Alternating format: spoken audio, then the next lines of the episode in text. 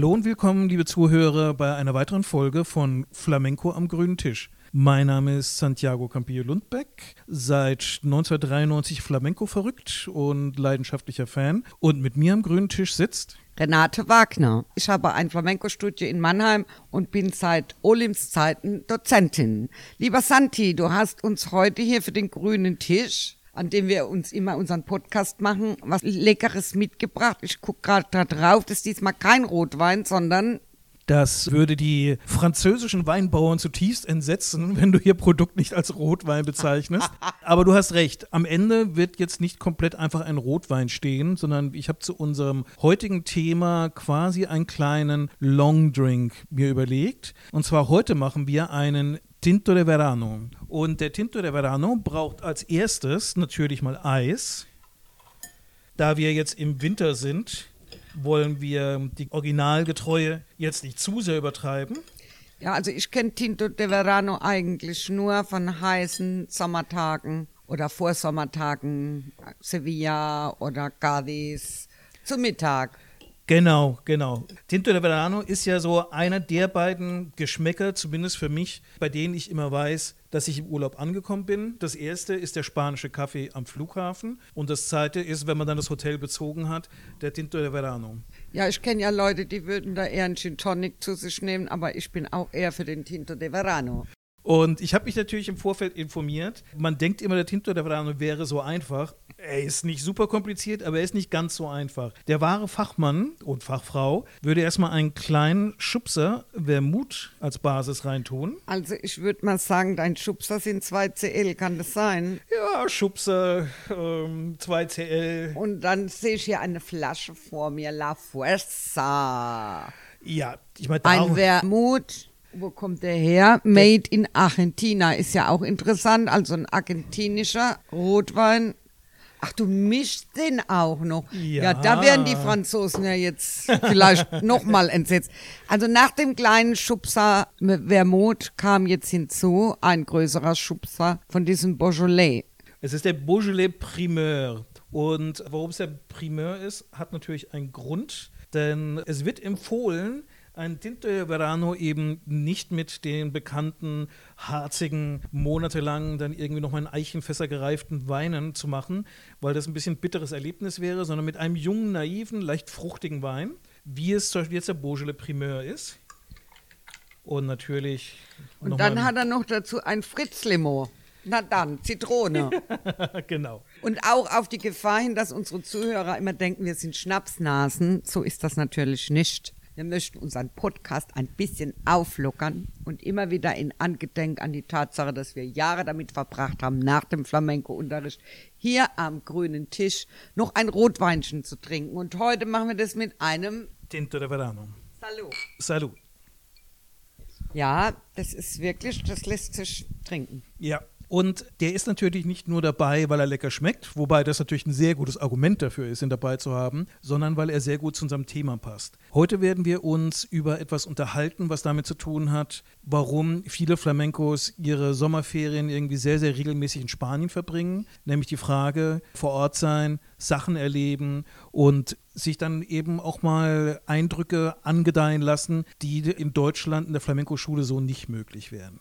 Ja, also ich bin ja ohnehin absolut die Verfechterin, dass Menschen, die es sich irgendwie ermöglichen können, ihre Informationen direkt vor Ort in Spanien holen. Wobei das ja natürlich nicht ganz ungefährlich ist. Dir wird es auch schon passiert sein, jemand aus einem Bekanntenkreis hört das Stichwort Flamenco und sagt, ja, ich war auch in der Flamenco-Show und wenn man nachfragt, das war dann eine Flamenco-Show in Benidorm und da hat jemand ein paar Sevillanas getanzt und laut Olli geschrien, das wurde als Flamenco verkauft. Ja, da gebe ich dir schon recht, aber ich habe über die Jahre einfach gemerkt, es gibt genau zwei Lager. Die einen schauen sich zu Beginn ihrer Flamenco-Karriere in Anführungsstrichen so eine Vorstellung, wie du sie gerade beschrieben hast, an und werden nach spätestens drei Jahren sagen, oh Gott, was ich mir da angeguckt habe. Und die anderen werden nach 30 Jahren immer noch begeistert sein von dieser Vorstellung.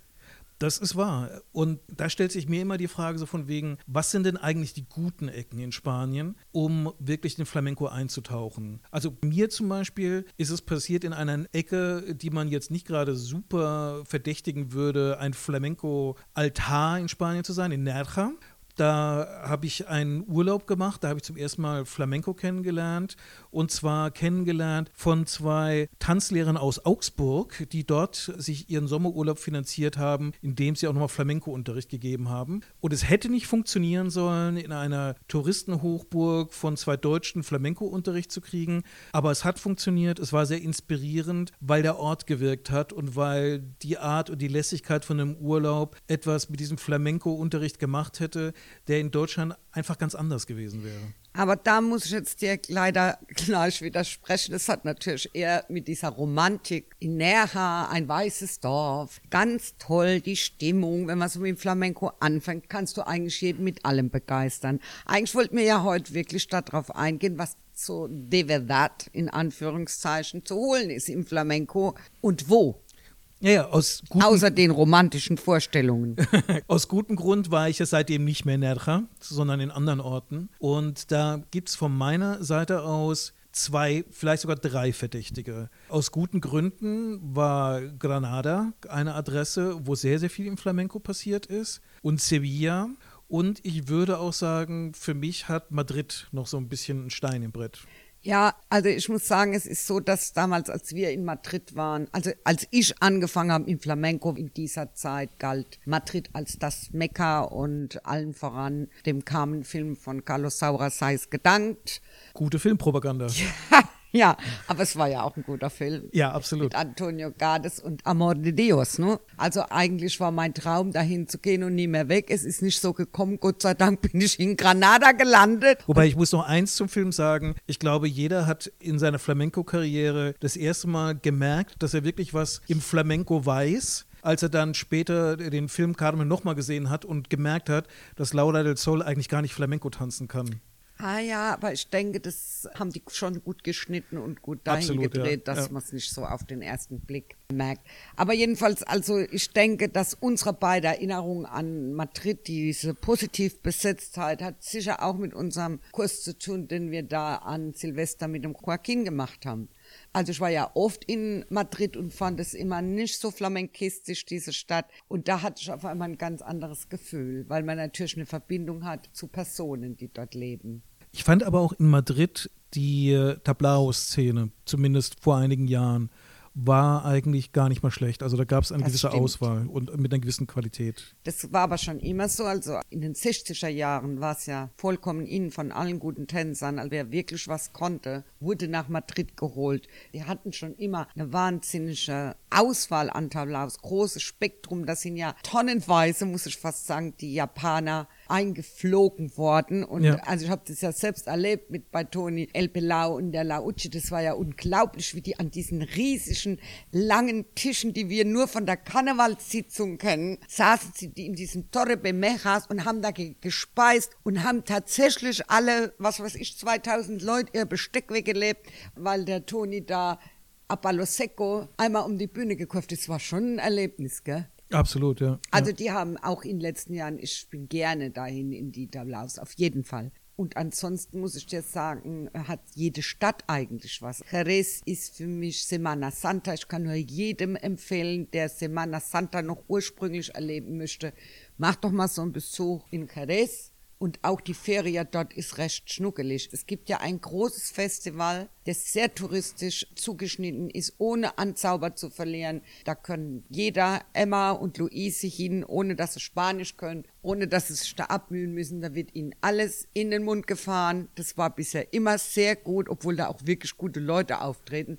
Mir persönlich zu touristisch, aber es ist auf jeden Fall für jemand, der einsteigt, der Bringer, der Burner. Jenseits vom Festival, meine Erfahrung mit Jerez ist ja ein bisschen, wenn du jetzt nicht dich in Spanisch verständigen kannst, wenn du nicht so ein bisschen den Mut hast, selber mal zu gucken, was Sache ist, jetzt irgendwie Unterricht zu finden, da irgendwie ein bisschen einzutauchen, ist für meinen Geschmack schwieriger, als es jetzt in Granada wäre. In Granada hast du zum Beispiel mit Carmen de las Cuevas so eine Schule mit langer Tradition, die speziell Richtung Ausländer schielt und es ja mit dem breiten Spektrum da eine ganz gute Plattform gibt. Ich möchte auch nicht vergessen zu erwähnen, dass Marikia da ja auch schon ewig und drei Tage immer Unterricht gemacht hat, der für. Ja, aber nicht in Carmen de las Cuevas. Nein, nein, nein, nein, in ihrer eigenen Schule. Du darfst nicht vergessen, die Räumlichkeiten Carmen de las Cuevas sind eigentlich, ist das das Haus ihrer Tante, ne? Da hat die Marikia früher auch gewohnt, so ist es nicht. Also bleibt alles in der Also Familie. das Konzept von Carmen de las Cuevas ist insofern gut, dass es sich A in Albaicin abspielt, würde ich jedem, Romantik, weiße Häuser ja, ja, so aber würde ich jedem empfehlen, weil es so ein bisschen Geborgenheit im Touristen gibt und nicht so das Gefühl, du bist hier immer außen vor, obwohl es wirklich nur ein Gefühl ist. Und dass die Sprachkurse kombinieren mit einfach mit Flamenco-Kursen zeugt einfach schon dafür, dass es eigentlich so ein bisschen an der Oberfläche bleibt. Und ich meine, die Lehrer, die dort unterrichten, bis auf manche Kurse, die wirklich von guten Leuten, aber da muss man sich auskennen. So in der Regel ist es für jemand, der da reinschnuppern will und der jetzt so ein Jahr Flamenco hat, finde ich die Carmen de las Cuevas prächtig, aber man sollte sich auch wieder von dieser Vorstellung lösen. Und mir ist schon aufgefallen, dass es Leute gibt, die wirklich weit sind und gut sind, die fühlen sich da gut aufgehoben, da ist halt Remi Demi und dann geht man abends weg. Es ist mehr so Party. Also wenn man ernstzunehmendes lernen will, muss ich sagen, würde ich mir da das was anderes suchen. Es ist wahrscheinlich so ein bisschen dieses Risiko, ich bin in der Schule, ich gehe mit meiner Klasse raus und ich verlasse diesen Dunstkreis einfach nicht. Und verpasse damit vielleicht die Chance, auch das ein oder andere authentische Erlebnis, mich davon überraschen zu lassen, was draußen lauern würde, weil ich natürlich immer irgendwie mit mindestens zehn anderen Leuten auftauche und mit niemandem außerhalb der Gruppe spreche, komme ich da gar nicht hin.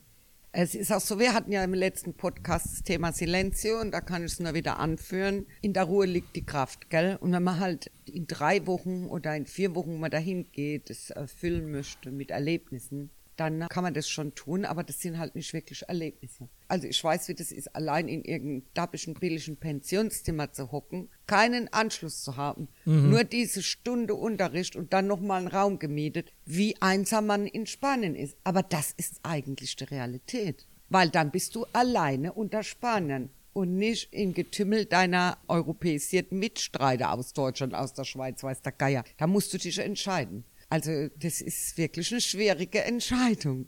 Könnte man so einen Weg auch in Sevilla machen? Also Sevilla gibt einem das Gefühl, dass man mehr in der Flamenco-Szene drin ist, weil ähm, du kommst in Sevilla leichter in eine Szene, die Flamenco macht. Ja, ja. Also in Granada ist es de facto so, es gibt eine Flamenco-Szene und die Protagonisten haben da zwei Schallplatten. Die eine ist für die breite Masse, die legen die dann auf, wenn sie zum Beispiel nach dem Tablao mit dir noch Toma Algo. Und dann gibt's die Wirklichkeit, da kommst du nicht rein, ohne Beziehungen. Oder du musst es denen beweisen, dann kommst du wohl rein. Aber das läuft nicht über Carmen de las Cuevas. Dann, wenn du diejenige bist, wo da alleine huckt und heult, kann es dir passieren, dass du Glück hast. In Sevilla ist es anders. Da kriegst du die besten Lehrer organisiert, weil die alle irgendwo einen Platz haben zum Unterrichten. Da ist es viel dichter. Also jetzt hat zwar Granada mehr Tablaus als Sevilla mittlerweile fast, aber ähm, Was unglaublich ist, sich das vorzustellen, wenn man sich die Größe der Städte aber überlegt. das, aber es, ja, genau, aber es ist halt schon sehr touristisch geprägt und die guten Zeiten der Carboneria sind leider vorbei in Sevilla, aber es gibt immer noch viele, viele Möglichkeiten. Also ich kann ja nur sehr subjektiv über dieses Thema sprechen, aber wenn ich meine Schüler so höre, glaube ich, dass du dich da ganz gut auf mit der Carboneria und auch mit der Benya, Macarena und dann haben die viele Ansprechpartner, weil ich ja schon so viele Kurse gemacht habe und schon hast du einen Anknüpfpunkt und das ist total wichtig. Also ich muss hier an der Stelle, gerade weil die Carboneria ja nicht ganz unbekannt ist, mal ein bisschen zur Ehrenrettung von dem Laden was sagen. Also ja, er ist ein bisschen schrottig. Ja, da werden die Künstler natürlich massiv ausgebeutet und haben außerdem natürlich auch jetzt nicht wirklich gute Auftrittsbedingungen, so was Sound und so weiter angeht. Aber das Schöne daran ist, ist, dass der noch ein gewisser Chaosfaktor drin ist. Also die Leute hocken sich da zusammen und vielleicht hocken ein paar besoffene Touristen dabei, die nicht ruhig sein wollen. Vielleicht gelingt es in diesem Moment tatsächlich, dass die Leute dann der Gitarre und dem Sänger zuhören. Das ist so im Guten wie im Schlechten unverfälscht und von daher habe ich da immer eine große Sympathie dafür. Nee, das, ich sag ja, die guten Zeiten sind vorbei, weil die Carboneria existiert ja nicht mehr, weil ja die Auflagen so hoch geworden sind. Du musst um 12 Uhr oder 23.30 Uhr musst du da also ohne Corona schon die Segel streichen, weil die Nachbarn sich über den Lärm beschwert haben. Also die Zeiten, die du da beschreibst, das fand ich das goldene Zeitalter der Carboneria, das ist aber leider Geschichte. Na gut, ich meine, sie haben diesen einen Gang, der durch die, so eine Art, was war das, Klostereingang oder so, hat es zumindest gewirkt. Der ist ja geschlossen worden. Das heißt, du kommst ja irgendwie durch diesen kleinen Garten rein und raus. Aber trotzdem ist so wie früher, dass wir da bis um fünf saßen, das ist Geschichte schon lang.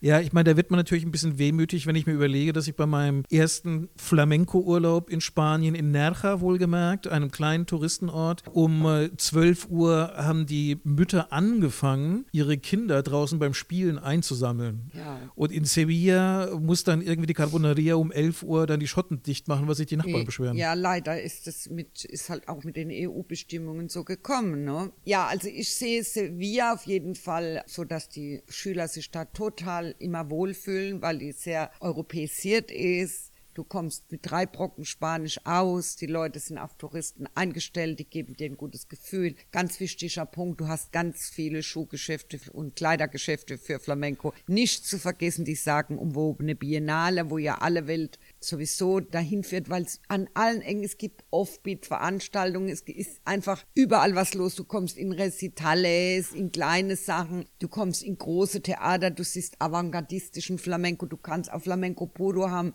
Also da ist, wird schon was geboten. Das finde ich wirklich auch ein ganz wichtiges Merkmal bei der Stadt, dass wenn man sich da mal die Mühe macht, wirklich mal Plakate anzugucken, mal in der Zeitung zu sehen, was an Veranstaltungen geboten wird, man eigentlich immer irgendwas finden wird. Ja, auf jeden Fall. Und das sind oft tatsächlich auch die schönsten Entdeckungen, weil das sind manchmal Leute, von denen hat man noch nie was gehört. Und plötzlich ist da jemand, der einem dann etwas zeigt, was man so noch gar nicht gekannt hat. Das ist wahr, aber man muss natürlich immer sehen, dass diese Überforderung auch oftmals dazu führt, dass man im Endeffekt nichts mitnimmt außer Hype. Im Flamenco musst du ja schon ein bisschen nachhaltig denken und arbeiten. Wenn du auch als Hobbytänzer tatsächlich davon irgendwie was mitnehmen möchtest. Ja, das ist dann vielleicht auch ein bisschen der Nachteil, dass dann zu viel miteinander konkurriert, um sich dann irgendwie auf etwas tiefer einlassen zu können. Ja, vor allen Dingen, weil ich denke, dass so die Mittelstufe-Fraktion da auch ähm, wirklich den Überblick verliert und ja auch gar nicht mehr zwischen Golf und Mercedes unterscheiden kann, sondern nur noch rotes Auto zum Schluss hat. also das muss man ganz ehrlich, also es ist schon so, dass ich auch dafür bin, dass man sich selbst alles anschaut, wenn man über das nötige Kleingeld verfügt und die Zeit, aber ich muss immer wieder sagen, das Problem ist, manchmal verderben halt auch viele Köche den Brei. Du solltest schon eine Basic haben, um zu wissen, mit welchem Strom du schwimmst, ohne dass er sich deiner annimmt.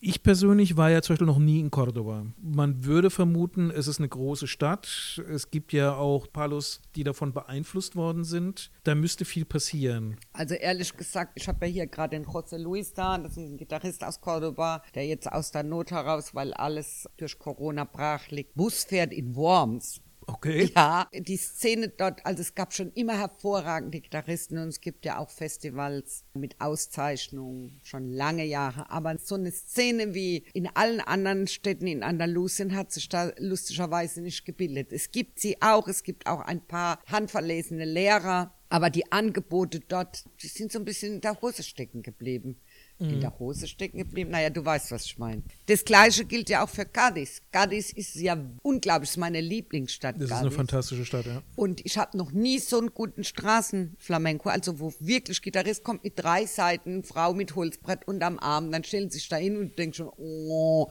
Und dann kommt da was raus dabei, wo ich sprachlos daneben stehe und denke, das glaubst du jetzt nicht.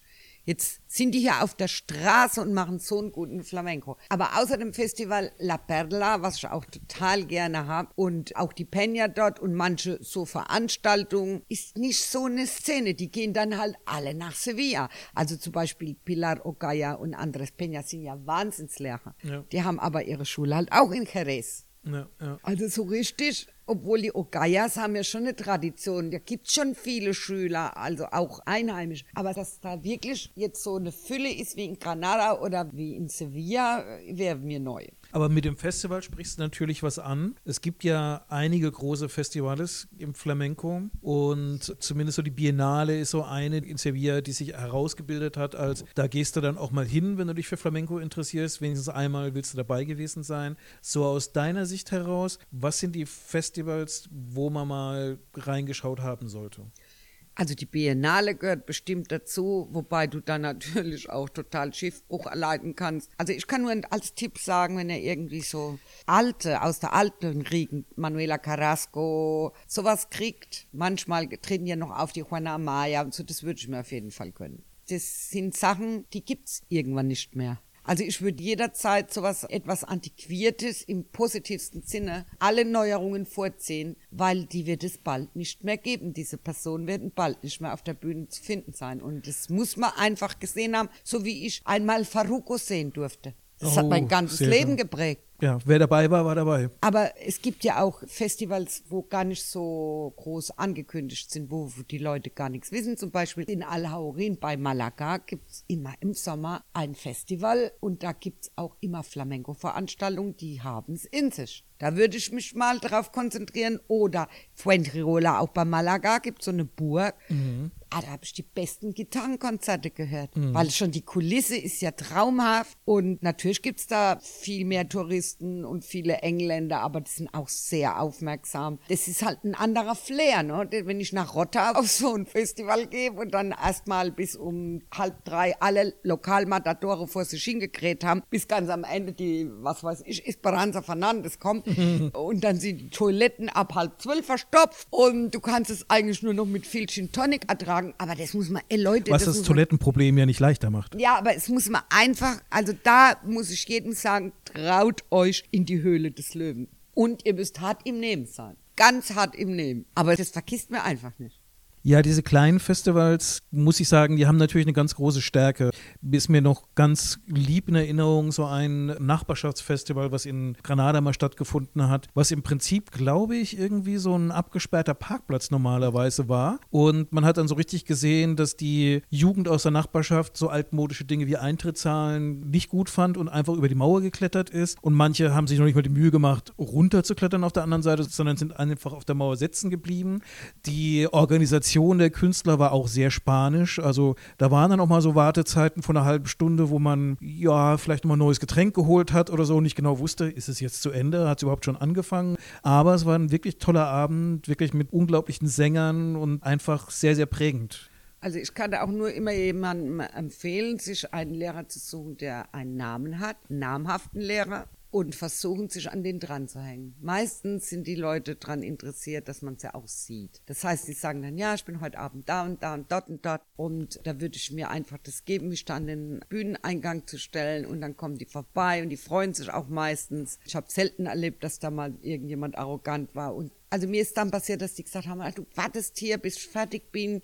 Wir gehen dann noch in die und die Bar und die nehmen dich dann mit. Und natürlich stehst du da blöd rum, weil du gar nicht so gut Spanisch kannst und du denkst immer nur hoffentlich. Also am Anfang habe ich ja gedacht, ich könnte ja auch tanzen, habe ich gedacht. Und später habe ich immer nur gedacht, hoffentlich kommt keiner auf die Idee, mich nur für eine Sevillana aufzufordern. Also das würde ich jedem raten. Was natürlich auch unbenommen bleibt, ist diese Ferias. Also das darf man nicht unterschätzen. Ich bin überhaupt kein Feria-Fan, aber ich mache etliche Reisen mit meinen Schülern, weil die halt verrückt drauf sind, Sevillana zu tanzen. Aber auch ehrlich gesagt, mir ist es schon passiert, dass ich dann mich auf einmal wiederfand in irgendeiner Cassetta mit der Corinna, weil unsere Vermieterin uns da die Eintrittskarten für diese Cassetta gegeben haben und wir haben da wie die blöden Sevillana getanzt und fanden uns einfach Gott ähnlich. Muss man. und dann kamen von allen Seiten die Mojitos und weiß der Geier. Also, es, also das hat auch was, finde ich. Ich kann dir verraten, du kannst als Mann Sevillanas wie ein junger Gott oder wie ein alter Gott tanzen. Da kommt kein einziger Mojito.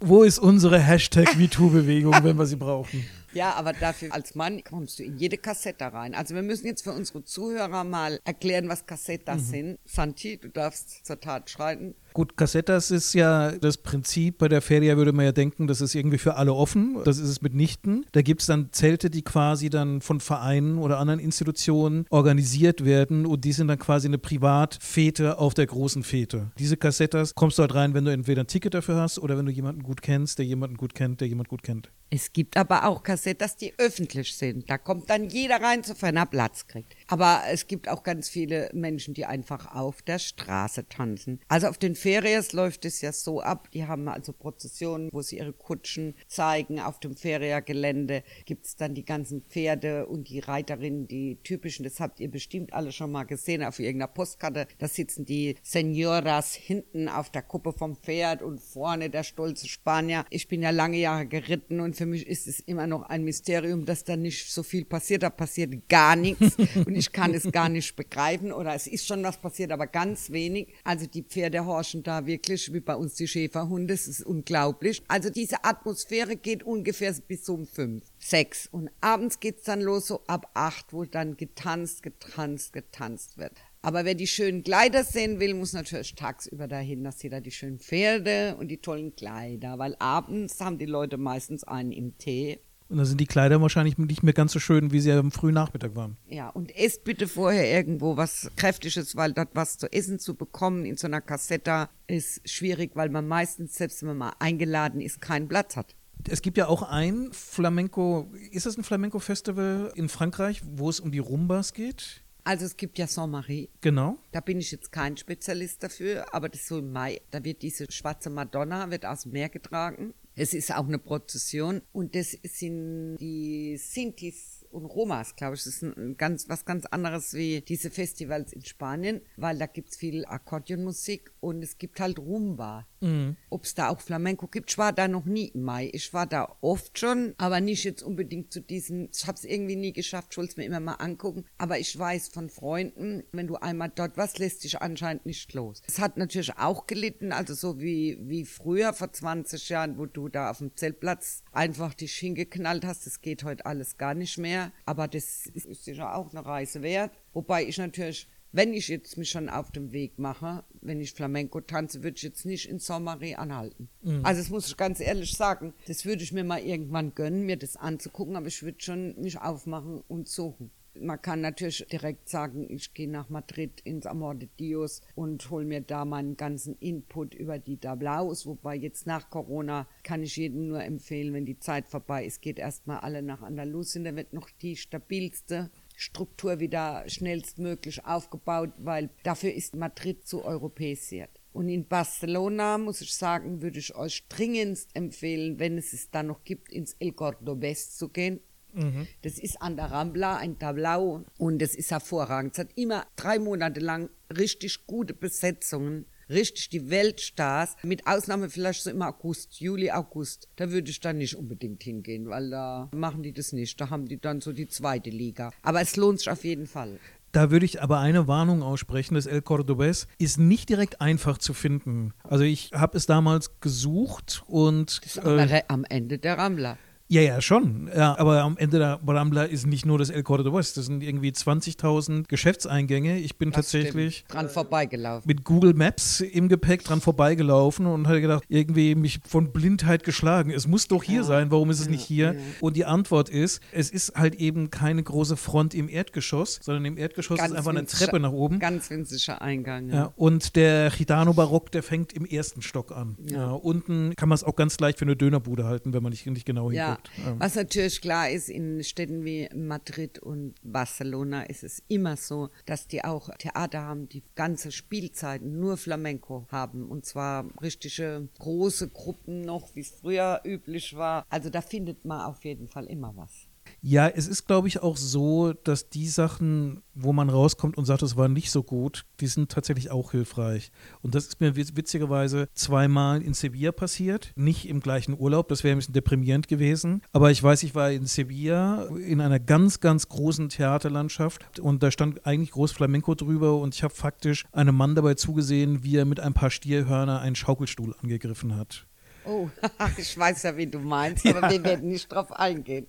Also ich meine, mir war schon klar, dass damit irgendwie die Brücke geschlagen werden sollte zum modernen Tanz, dass da auch mal so ein bisschen die Zeichensprache von Flamenco noch erweitert werden sollte. Aber für mich bin ich rausgekommen und habe gesagt, okay, das, das ist es nicht. Und deswegen war für mich so die negative Erfahrung insofern positiv, weil es mir klarer gemacht hat, was will ich eigentlich im Flamenco, was interessiert mich. Hätte ja auch sein können, dass ich sage, Mensch, genau das ist die Zukunft. Aber für mich war da so eine Grenze, wo ich gesagt habe, okay, das ist für diesen Künstler in seinem Genius sicherlich einfach ein wichtiges Thema gewesen.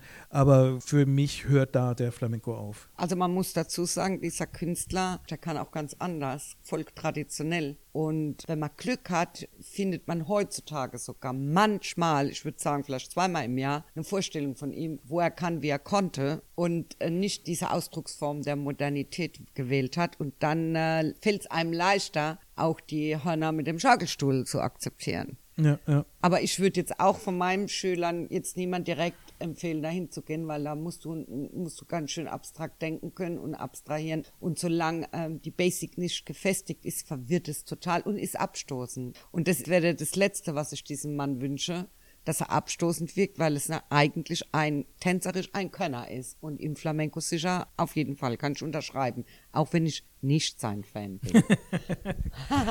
Aber da ist, glaube ich, auch so ein bisschen eine kleine, nennen wir es mal, Lektion drin, die sich auch so ein bisschen auf das Flamenco-Reisen in Spanien übertragen lässt. Weil es ist ja mit den Orten genauso wie mit Aufführungen man muss sich trauen, Sachen zu besuchen, wo man jetzt nicht sozusagen schon im Vornherein weiß, genau das ist das, was ich schon immer sehen will und ich werde genau das sehen, was ich darin erwartet habe. Also man muss dieses Risiko, glaube ich, schon eingehen und sich auch mal in unbekannte Situationen reinbegeben, damit man überhaupt tatsächlich wirklich eine, eine tiefere Flamenco-Erfahrung macht. Also definitiv. Ich vergleiche das ja immer so mit der Zeit nach der Führerscheinprüfung. Du bist ja froh, wenn du auf der Straße XY von A nach B kommst. Und dann, wenn du irgendwie ein bisschen Neugierde hast und ein bisschen mutiger bist, dann wäre es schon angebracht, dass du mal guckst, was in den Seitenstraßen ist und dich darüber dahingehend entwickelst, dass du denkst, ach, ich könnte von A nach B auch so und so kommen. Es gibt aber Menschen, ich habe das im Familienkreis, mein Mann ist zum Beispiel jemand, der, egal welche neue Autobahn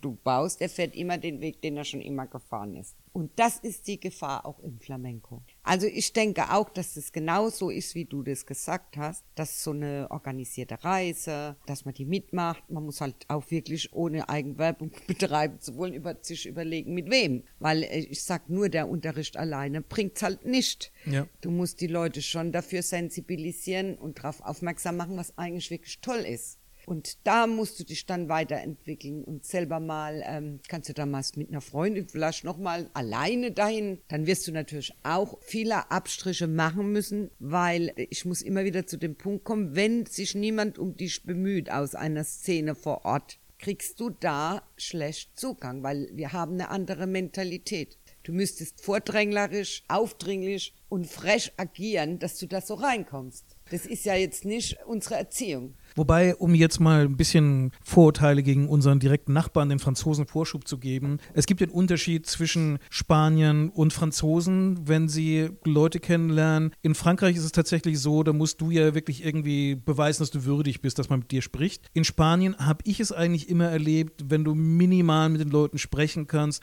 und wenn du signalisierst, dass du gerne dich mit Leuten unterhältst, du wirst eigentlich wirklich angequatscht. Ich habe es noch nie erlebt, dass ich jetzt irgendwie in der Peña drin gewesen wäre, hätte da an der Bar gestanden und mir, neben mir stehen ein paar Leute aus der Peña selber und die hätten sich nicht wenigstens mal Neugier, aus Neugierde erkundet, aber von Santi, wegen, wer bist du denn eigentlich? Jetzt, du hast natürlich schon recht, aber erstens bist du ein Mann und zweitens kannst du Spanisch. Ich rede jetzt mal so das ist natürlich Ich rede natürlich jetzt von, von, was weiß ich, zwischen 40 und 60. Du bist alleinstehend oder dein Mann wollte da nicht mit. Du gehst jetzt in eine organisierte Reise. Alles toll. Und natürlich stehst du dann da an der Bar in der Peña und was weiß ich, bist bei mir im Kurs, dann würde ich sagen, oh, oh, guck mal, Kam, das ist die so und so und tralala. Ich habe schon Schülern von mir Zettel geschrieben. Die sind in die Peña und haben den Zettel vorgezeigt, dann wurden die behandelt wie die Könige und eingeladen. Du brauchst immer jemand, der, der die Connection macht. Das ist einfach normal. Und die Spanier, ich kann jetzt über die Franzosen nicht so viel sagen, es wird nicht so toll wirken. Ja. Aber die Spanier, ich muss sagen, in Südspanien ist es definitiv so, dass die nicht arrogant sind.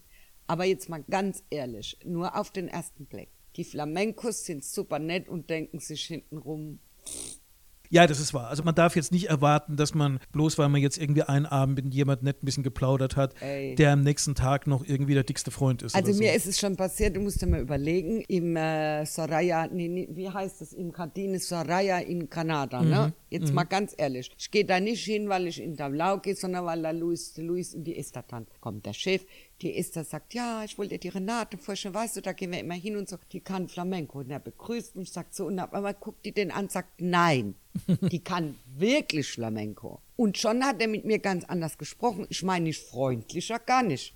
mhm. sondern eben nicht freundlicher. Mhm. Und das ist genau das, was ich das sagen will. Das ist auch immer mein Appell an die Carmen de las Cuevas. Was verlangen die denn von den Lehrern? Wenn du da hingehst und sagst, ach, und ich mache das bei der Judith, frag mich nicht Fröschel in, in Göttingen, da habe ich jetzt einen Flamenco-Kurs gemacht, ist alles so schön und so toll und jetzt habe ich das hier und du bist so toll und bla und Fib, ja, was sollen die armen Lehrer, die kriegen dann Stundenbonus, die können ja schlecht zu dir sagen, Mensch, geh mir doch nicht auf den Zeiger.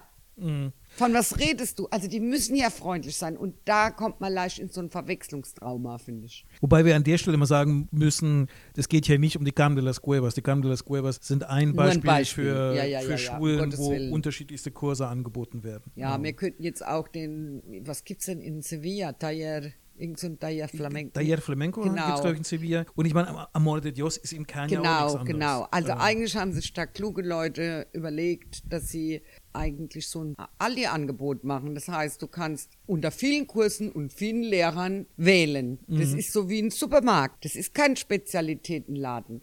Und natürlich ist der Weg viel beschwerlicher, dir einen Lehrer rauszusuchen, den anzuschreiben, dahin zu gehen, mit dem eine Gage auszumachen, die Konditionen zu verhandeln. Bei manchen kannst du das noch nicht mal online, da musst du anrufen, da musst du auf gut Glück hin. Ich kann mich noch äh, erinnern, dass früher die Leute vor Juanas Schule Schlange gestanden haben, die ist einfach gar nicht gekommen. Ja, das war noch in der Zeit, als ein Zettel an die Schule zu hängen, sozusagen die Internetversion von äh, Juana Amaya war. Ähm. Ja, aber dann, du musst ja überlegen, wenn du dann was kriegst, dann kriegst du auch was. Ja, absolut, absolut. Es also manchmal, das ist, äh, das ist halt wirklich so, wie wenn du im Fischfachgeschäft auf einen bestimmten Oktopus wartest und der wird halt nur einmal im Monat am Donnerstag geliefert und du rast dahin und dann war er gar nicht da. Aber wenn du ihn kriegst, was für ein Pulpo. Also Juana Amaya, der Flamenco-Oktopus Sevillas, nicht immer zu haben, aber wenn sie zu haben ist, gibt sie mit acht Tentakeln gleich äh, Flamenco-Lektion aus. Das Bild möchte ich mal so in den Raum stellen. Aber es ist ein gutes Beispiel dafür, weil tatsächlich, es gibt ja diese Lehrer, die muss man erstmal mühsam für sich entdecken und muss erstmal überhaupt gucken und sicherstellen, dass sie überhaupt da sind, weil eine Reise zu planen und sich dann ins Flugzeug zu setzen, macht man ja auch nicht irgendwie alle Tage. Nee, ich verstehe das auch komplett, dass Leute dann so ein Festival bevorzugen, weil da krieg, können sie alles schön buchen, klack, klack, klack, und dann kriegen sie noch Eintrittskarten frei und dö, dö, dö, und dann gehen sie da immer ins gleiche Hostel und dann treffen sie die gleichen Leute. Das ist alles legitim legitim. Was wäre denn für dich eine sinnvolle Zeit, wenn man des Flamenco wegen nach Spanien gehen will?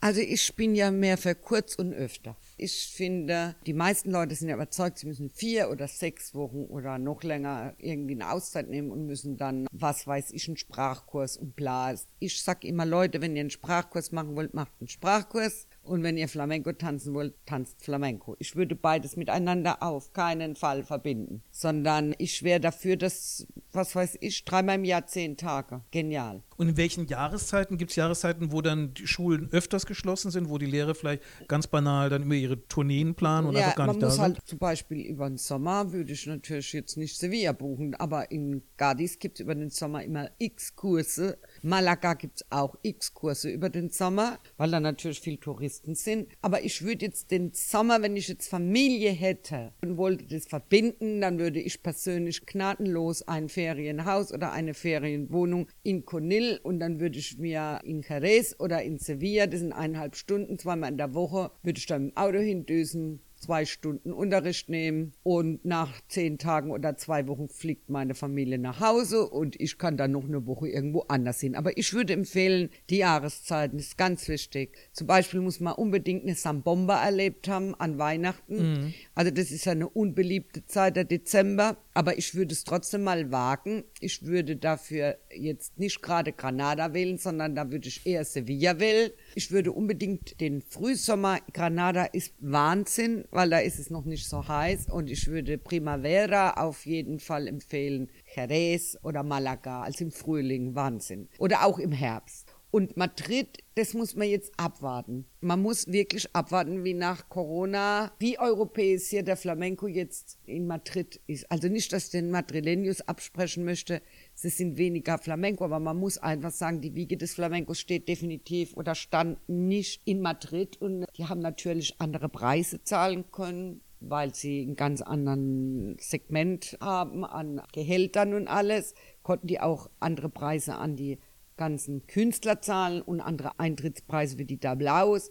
Insofern hatten die natürlich eine gute Szene, aber man muss sich überlegen, wie schnell sich das wieder aufbaut. Also ich glaube, das wird da dauern. Ich glaube auch, dass da eine ganz wichtige Überlegung ist, zu sagen, was kann die Stadt ansonsten noch bieten? Genau, Weil das ist genau. nämlich so eine Geschichte. Du hast es mit der Familie angesprochen. Da gibt es ja dieses klassische Rezept von wegen, ich bin in Spanien, meine Kinder wollen an den Strand gehen. Also ich habe nie zur Fraktion gehört, aber diese Menschen gibt es tatsächlich schockierenderweise. Und dann ist es natürlich extrem sinnlos, in Granada zu sitzen, wenn die Familie meutert von wegen, ja, und was ist mit dem Strand? Ja. Und da haben eigentlich alle Städte ein bisschen unterschiedliches Profil. Also Malaga zum Beispiel, da wird ungeheuer viel in Kunst investiert. Bei Granada, aus meiner Sicht heraus, ich habe den Test mit einer sehr netten Nichte als Reisebegleitung gemacht, die an Flamenco gar nicht interessiert war. Und da war dann der Offenbarungseid sogar schon an Tag zwei, dass minus Alhambra, minus Flamenco nicht wirklich viel Sehenswertes in Granada zu finden ist. Also die Inquisitionsmuseum, das wollte sie da nicht sehen. Ja, und wenn ich mir vorstelle, das wäre jetzt ein größerer Familienausflug gewesen,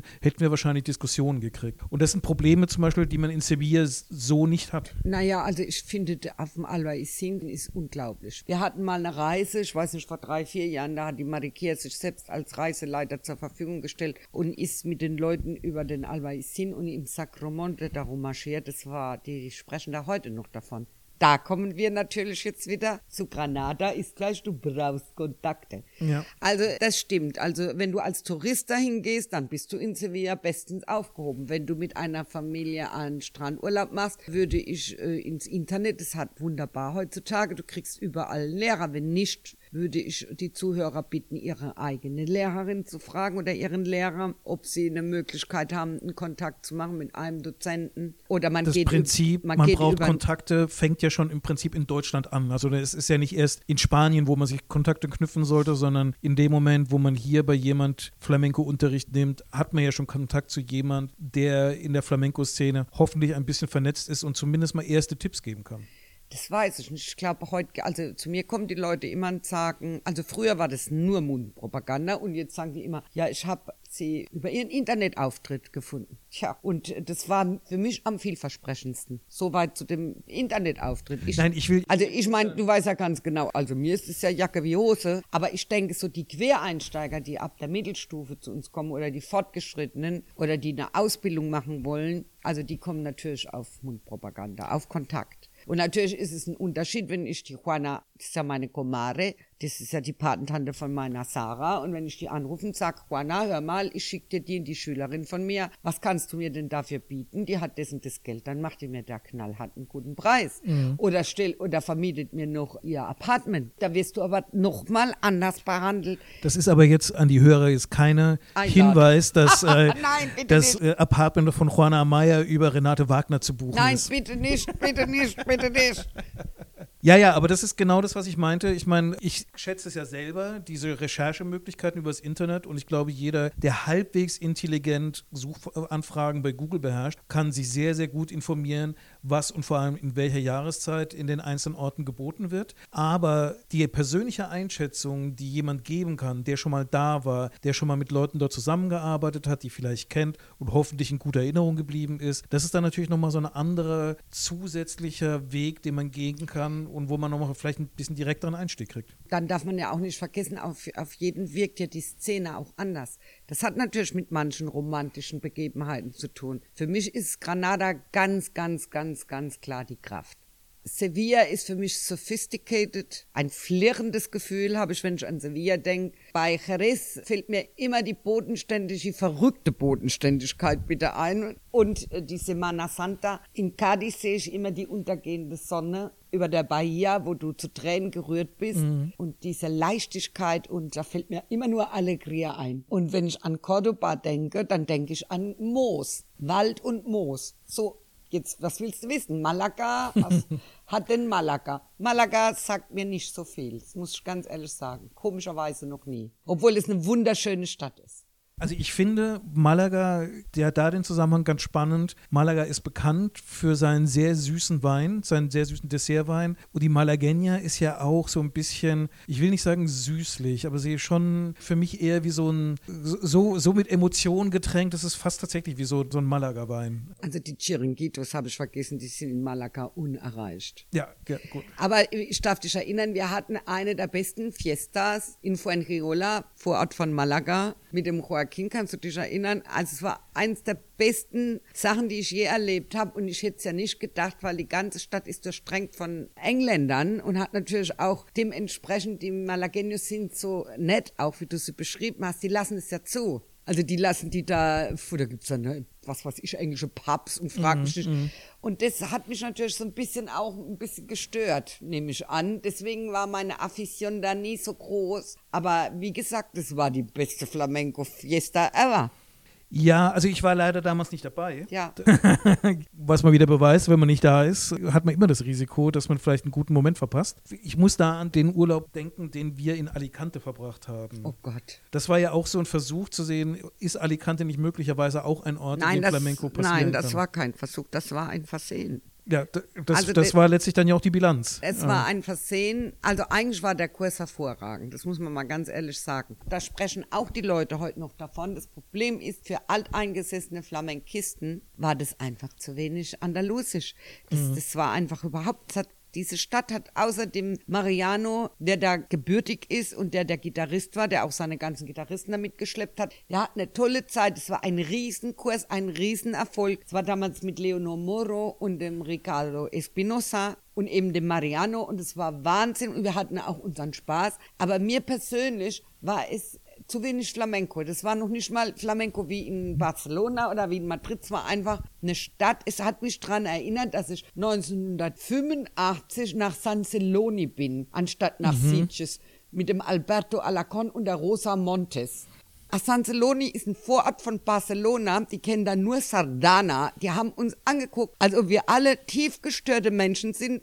Die haben als von diesem Keller, wo wir da das Studio gemietet hatten, da haben die immer so heimlich durchs Fenster geguckt, das Oberlicht. Und die haben uns angeguckt wie Käfer, als wir da raus sind. Ich habe gedacht, wir haben sie nicht mehr alle. Und so wenig Flamenco wie dort, da mussten wir unseren eigenen Flamenco machen, weil da wird halt Sardana, das sind Katalanen. Ja, ja. Und so war das ungefähr, ist mir das mit Alicante komischerweise gegangen, obwohl es aus Alicante viele gute Flamencos gibt. Das darf man nicht vergessen, ne? Wobei witzigerweise, ich habe eigentlich ein Tablau noch nie so wertgeschätzt wie damals in Alicante, weil das tatsächlich original der einzige Ort war, der, der Flamenco war. Ja, ja. Und mit ein paar verrückten Anekdoten, die damit verbunden waren. Ja, und es hat sich ein bisschen gefühlt wie das Fort der Kavallerie im Wilden Westen. Drumherum gibt es nicht flamenkistische Indianer, die feindlich sind. Und dieses kleine Fort hält durch und hält die Ich Fahne. meine, man darf auch nicht vergessen, es war damals, ich glaube 2001 und wir waren 2000 zur Biennale in Sevilla. Wir hatten vorher die Volltrönung und wir wollten mal einen Strandurlaub machen. Und ich sage dir, es gibt heute noch Schüler, die von Alicante schwärmen, weil wir ja diese ganzen Hostales und Hostels direkt, wir konnten am Strand feiern. Das konntest du damals auch schon nicht überall. Und äh, die sprechen da heute noch davon, weil die in der Mittagspause halt mal an den Strand konnten.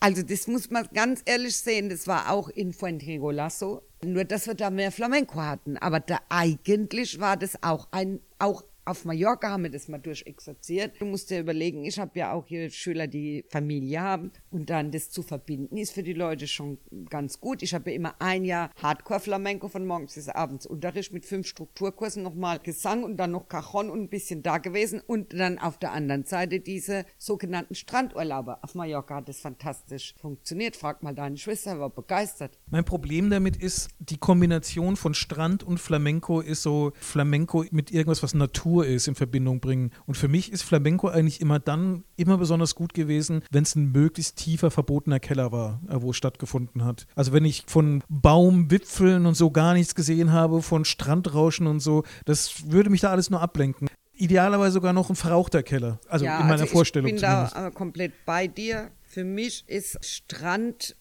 also dann müsste es, ich muss mal in Cadiz ausprobieren. Also ich habe ja vor, mit Pedro Viscomi und einem oder zwei Superlehrern nach der Corona-Zeit in Conil, wir sind da gerade in Verhandlungen und Conil ist sehr flamenkistisch. also in Conil tatsächlich einen Kurs zu machen.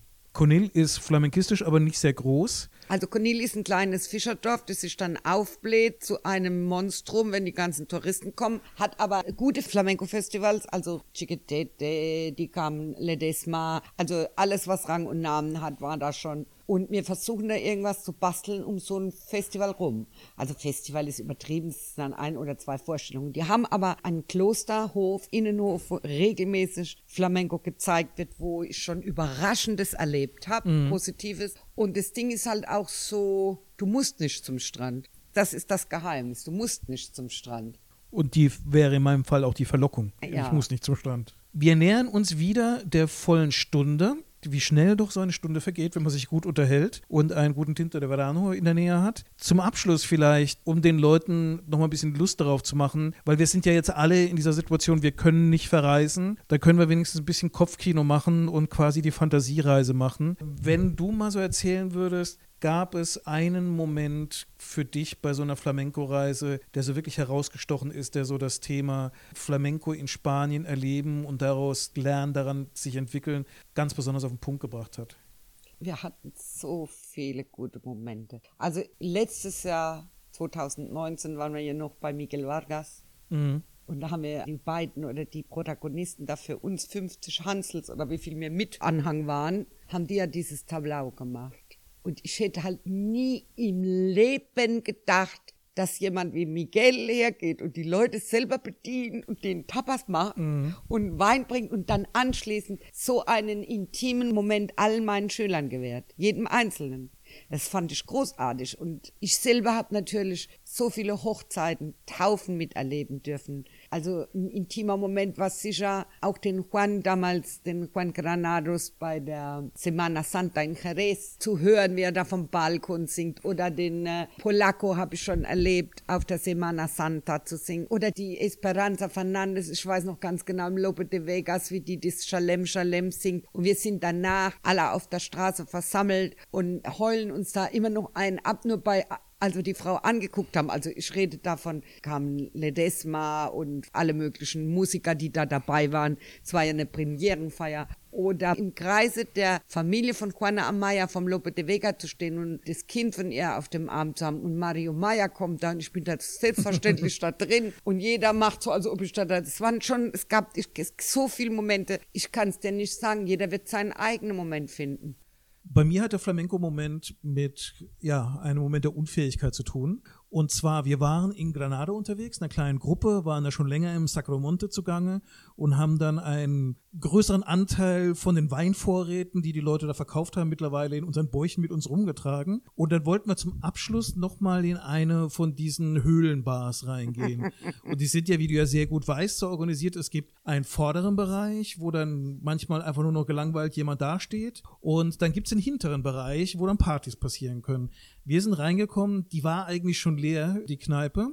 Und der hat uns dann gesehen und hat gesehen, bei uns kann man auch noch ein bisschen Geld verdienen, was ja immer gut ist, und hat uns dann in den hinteren Bereich geführt. Und da waren schon ein paar Leute gesessen, die einfach ein bisschen was getrunken haben und so. Und ich habe zwei Leute gesehen, die mit der Gitarre zugange waren, mit einer Gitarre zugange waren, und drei, die dann dabei gesessen haben. Und die waren so ein bisschen im Gespräch. Wir setzen uns dazu, bestellen was und so weiter.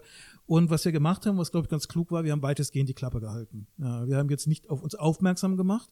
Und äh, das habe ich ganz besonders hoch motiviert getan, weil der junge Mann, der neben mir gesessen hat, hatte einen handgeschnitzten Holzknüppel. liebevollst und sehr detailliert. Aber auch von der Größe und von dem Gewicht, wo man weiß, das ist nicht nur ein Dekoknüppel. Und dann war das so, der eine Gitarrist, das war der erfahrene Gitarrist, sichtbar, aber auch der besoffene Gitarrist der hat gespielt, der junge Mann neben mir hat gesungen und jetzt nicht super gut, aber mit viel Leidenschaft. Und dann haben auch noch die anderen immer wieder probiert. Und es war so eine Flamenco-Juerga, die nicht in Gang kommen wollte, weil nicht genügend Fähigkeit und auch nicht genügend Nüchternheit versammelt war. Aber es war so ein echter Moment, wo ich sagte, okay, hier wird, hier kann gar nichts vorgespielt werden. Das, was hier da ist, das ist, ist echt. echt. Das ist, da ist nichts verstellt, weil so gute Schauspieler ist einfach niemand. Und das war so eine Nacht, die ist bis heute in diesen geschätzt drei, vier Minuten, wo wirklich gesungen und gespielt worden ist, war das unglaublich Flamenco ja, und sehr, sehr tief empfunden. Alle. Ja, und damit kommen wir wieder an das Ende von einer weiteren Folge von unserem Podcast Flamenco am grünen Tisch. Mein Name ist Santiago, mit mir zusammen hier war Renate. Und wenn es euch gefallen hat, vergesst nicht, unseren Feed zu abonnieren, damit ihr dann von den nächsten Folgen immer dann informiert werdet, wenn die hochgeschaltet werden. Wir freuen uns aufs nächste Mal, wenn es wieder heißt Flamenco am grünen Tisch. Und bis dahin. Auf Wiedersehen. Und habt Spaß mit eurem Flamenco.